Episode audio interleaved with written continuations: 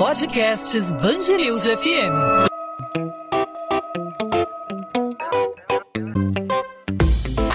Dois às 20, com Maurício Bastos e Luana Bernardes. Em meio à pandemia do coronavírus, gestantes que estão prestes a ter o bebê começam a repensar a maneira como vai ser o parto. Muitas se preocupam com uma possível contaminação pela Covid-19 em hospitais com pacientes internados por conta da doença.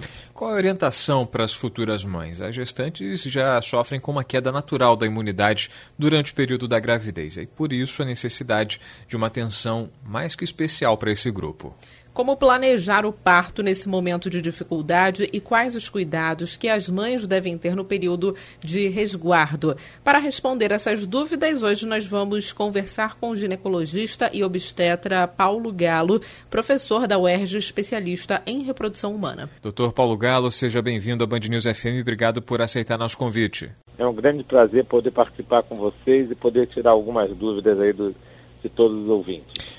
Pois é, doutor Paulo. É, recentemente, o Ministério da Saúde incluiu as ah, gestantes de risco e as mães de recém-nascidos, né, as puérperas, mães que estão na fase do resguardo, como pessoas que fazem parte do grupo de risco para o contágio pelo coronavírus. Que tipo de cuidado a gestante, a mãe de recém-nascido, deve ter diante de todos esses perigos que todo mundo está é, sujeito, né? Todo mundo sujeito a pegar o coronavírus pelo contato, pelo toque em superfícies, pelo contato com as pessoas. As gestantes têm algum risco especial? É interessante essa pergunta, porque quando nós falamos de, do coronavírus, nós estamos, nós estamos falando de uma doença viral, de uma infecção viral.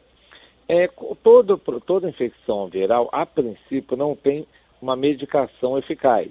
Agora existem algumas pesquisas específicas, algumas drogas específicas para alguns tipos de vírus, mas a, a, maioria dos vírus não tem um tratamento eficiente, não existe uma droga eficiente. Os vírus são, é, é, são agentes muito, é, é muito resistentes a, a, aos tratamentos farmacológicos. Porém, é, o que, que acontece? Qualquer, qualquer processo viral, o organismo produz anticorpos para proteger dessa doença. E a grande maioria das viroses, o próprio organismo acaba, a, acaba curando com o tempo com a ajuda da, da, produção dos anticorpos. E por que, que as gestantes fazem parte de um grupo de risco? Então, quando nós falamos que uma determinada população é um grupo de risco para uma determinada virose, é porque são, são pessoas, grupos de pessoas que, se expostas a essa doença viral, vão ter uma evolução pior, tem um risco maior de, de ter uma doença grave e até vir a, a, evoluir para a morte. Então, nesse grupo estão pessoas de mais idade, com sistema imunológico já não tão eficiente, pessoas que façam uso de medicações que, eh, medicações que alteram o sistema imunológico, que nós chamamos de medicações imunossupressoras, é, pessoas que têm algumas doenças de base, já tem doença pulmonar, já tem é, diabetes, hepatite, são pessoas que que, é, por conta dessas comorbidades, já são pacientes, pessoas que têm uma, uma, um sistema imunológico não tão eficiente. E nesse grupo, a esse grupo, se junta as gestantes. Por quê? Por uma característica é, da gravidez, logo que a gestação se inicia, existe uma modificação do perfil do sistema imunológico para a gestante. Essa, essa modificação é importante para permitir a implantação do embrião e, e a gravidez porque o embrião é formado 50% por material genético do pai, que seria um material estranho à mãe. Então, para que o sistema imunológico não fosse agressivo ao embrião, a gente sabe que o sistema imunológico da grávida sofre uma certa modificação para ele, ficar menos agressivo. Essa, essa característica que é fisiológica e importantíssima para que, para que a gravidez ocorra e evolua de forma satisfatória, acaba fazendo com que a gestante também tenha riscos aumentados quando em contato com algumas viroses. Então, a mulher grávida, ela tem maior risco de desenvolver, por exemplo, condiloma, que é uma das verrugas causadas pelo HPV, tem maior risco de desenvolver as, as lesões do herpes, tem maior risco de desenvolver, por exemplo, candidíase, que é um fungo, e por aí vai. E nos casos das viroses também, a grávida também, independente do Covid, a grávida também é fator de risco para gripe tipo influenza, tanto que quando se faz as vacinações anuais da influenza, da influenza, as grávidas são incluídas naqueles grupos de risco que tem que tomar vacina obrigatoriamente. Isso reforça, né, doutora, a necessidade do confinamento das grávidas, delas ficarem isoladas. E existe já algum estudo aí apontando para alguma complicação para o bebê? O que você colocou é, é fundamental. Então, quando a gente fala de gestante e de grupo de risco, a gestante realmente é, uma, é, é um grupo de pessoas que deve ser protegido, deve evitar o contato, é, é, é, um, é, um, dos grupos que deve fazer o isolamento, confinamento de uma forma mais eficiente, exatamente para protegê-la do contato com o vírus, para evitar que ela tendo a doença venha a ter uma complicação. Né? Agora, com relação a passar para o bebê, hoje nós não temos ainda evidências científicas que comprovem isso. Até porque esse vírus, esse, esse, novo coronavírus, ele foi uma mutação e ele é um vírus novo que se conhece muito pouco sobre ele. Nós temos alguns estudos que nos apontam alguma coisa. A princípio, não existe evidências científicas que possa passar para o neném.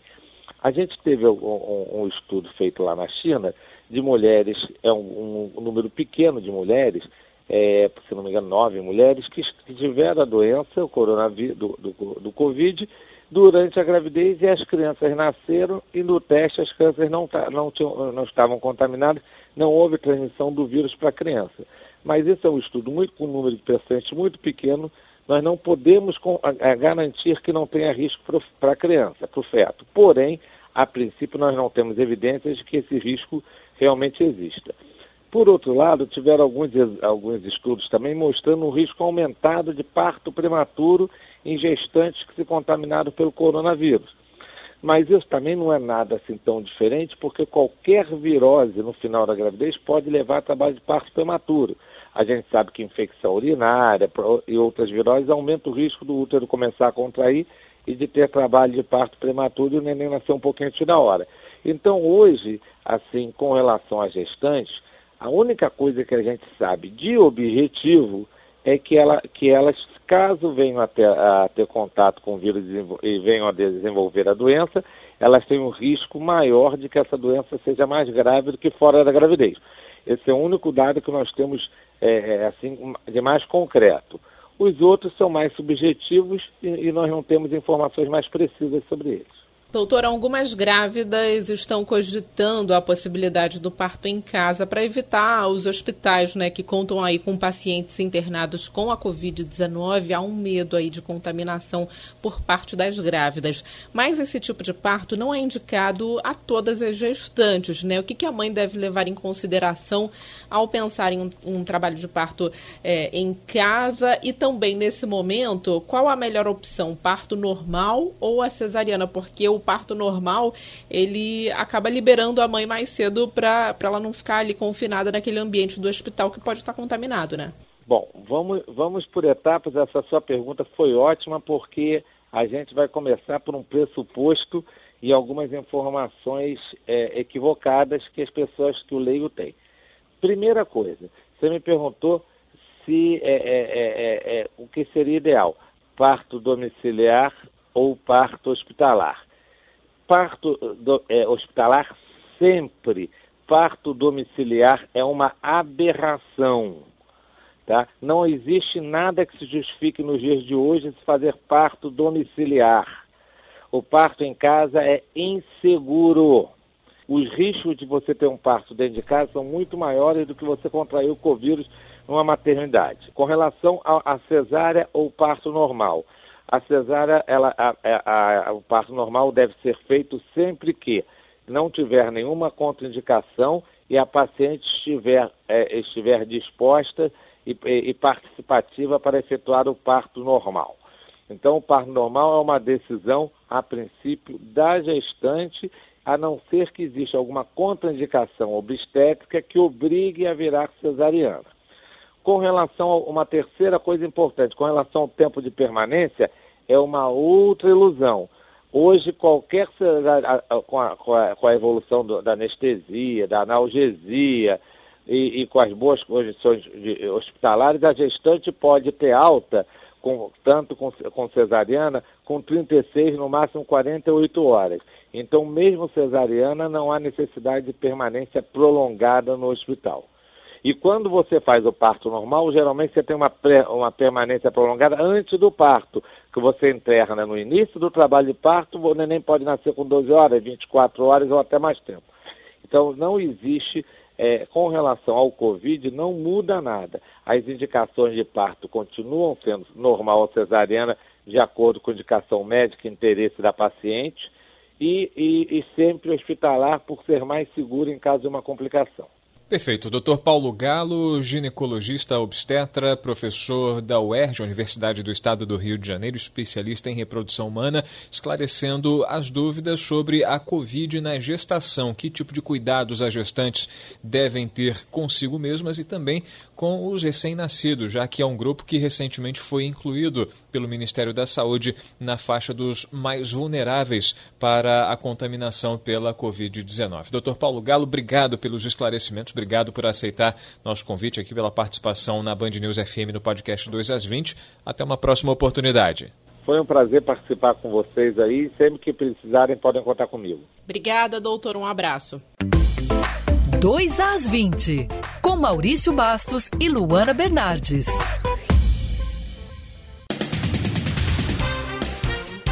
Mais 25 mortes por Covid-19 são confirmadas no Rio de Janeiro. Segundo os dados divulgados pelo Ministério da Saúde, nesta sexta-feira o número saltou de 122 para 147. O último boletim também registra 2.464 casos confirmados. Nesta quinta eram 2.216. Depois de o sistema de monitoramento da Fiocruz identificar uma desaceleração no número de casos de internações por insuficiência respiratória grave, os números voltam a subir no Rio. Dos 1.320 dos 1.324 casos registrados entre os dias 1 de janeiro e 4 de abril, 243 tiveram resultado laboratorial positivo para algum dos vírus testados. Destes, 77% foram para a Covid-19. O coordenador da pesquisa da Fiocruz, Marcelo Gomes, explica que o crescimento foi em todo o país. Municípios do Rio montam barreiras sanitárias restringindo os acessos às cidades. As ações têm como objetivo prevenir a propagação do coronavírus. Na região metropolitana, há barreiras em municípios como Niterói e Rio Bonito. O mesmo acontece na região dos Lagos, em Cabo Frio e Búzios. Na Costa Verde, Angra dos Reis também realiza restrição no acesso à cidade. Petrópolis e Teresópolis limitaram entrada e saída de veículos na região serrana. Na região metropolitana, a Prefeitura de Niterói montou sete pontos de barreira de fiscalização. A lista completa das cidades com barreiras sanitárias está disponível no nosso site, bandnewsfmrio.com.br. Carros de transporte por aplicativo de outros municípios estão proibidos de circular em Niterói a partir deste sábado. A medida vale inicialmente até o dia 18 de abril. De acordo com a Prefeitura, o objetivo é reduzir o fluxo de pessoas e a propagação do coronavírus na cidade. O bloqueio é feito na própria plataforma do aplicativo, impedindo o início da corrida, como já acontece na capital fluminense. Um milhão de máscaras de pano vão começar a ser produzidas em uma ação da Prefeitura do Rio a partir da semana que vem. A distribuição vai ser feita em estações de trem, metrô e BRT. Cerca de 600 costureiras vão ser mobilizadas para a confecção. 500 delas são de comunidades do Rio de Janeiro, como Rocinha, Maré, Vidigal, Alemão e Pavão Pavãozinho, e vão receber uma ajuda de custo de todo o material para a fabricação. O objetivo é que sejam entregues 3 mil máscaras por mês.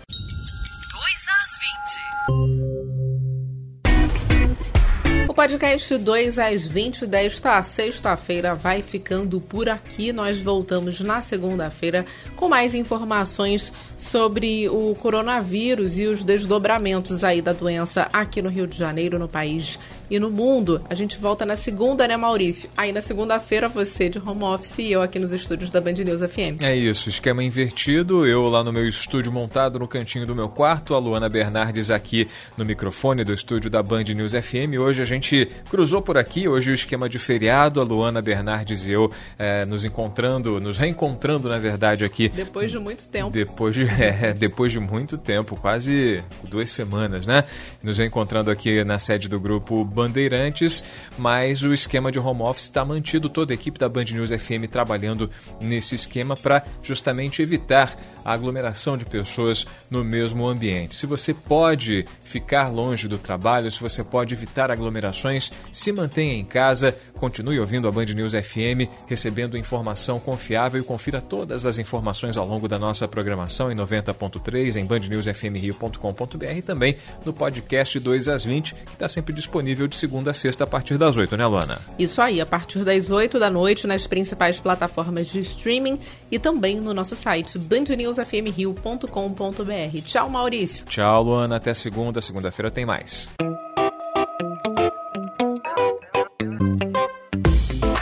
Dois às 20, com Maurício Bastos e Luana Bernardes.